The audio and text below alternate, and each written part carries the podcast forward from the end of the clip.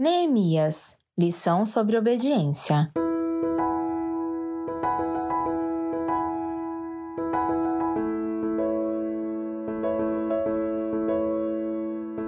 No mês de Nissan do vigésimo ano do rei Ataxerxes, na hora de servir-lhe o vinho, levei-o ao rei.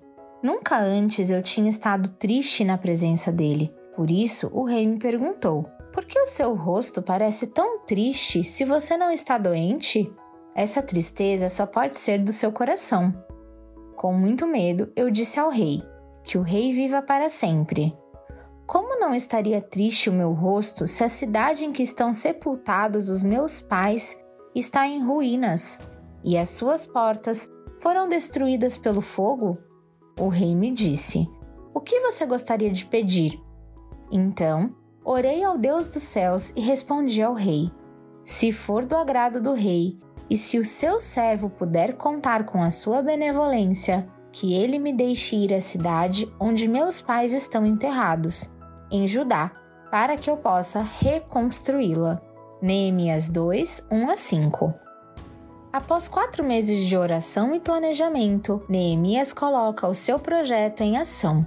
Enfim, ele deixa claro qual o propósito de sua iniciativa: a reconstrução de Jerusalém. Veja, iniciativa não tem a ver com acelerar tarefas, tem a ver com realizá-las.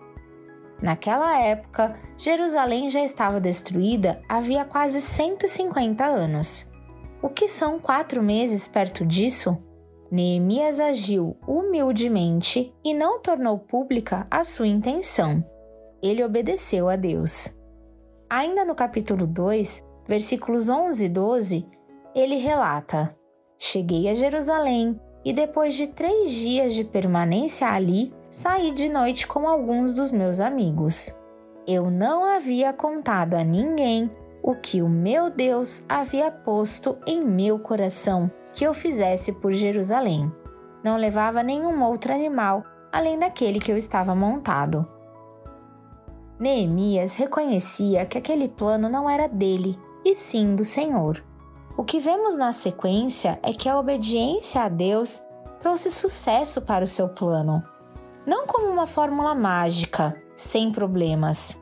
Ele enfrentou muitos desafios nessa grande empreitada, mas Deus estava com ele. Obediência tem a ver com sujeição, submissão, tem a ver com seguir as ordens e ceder à vontade de Deus. Neemias conseguiu obedecer ao Senhor, pois confiava nele. A quarta lição é obediência. Esteja atento ao que Deus tem para você. Deposite sua confiança nele. E uma vez que ele colocar um propósito em seu coração, obedeça.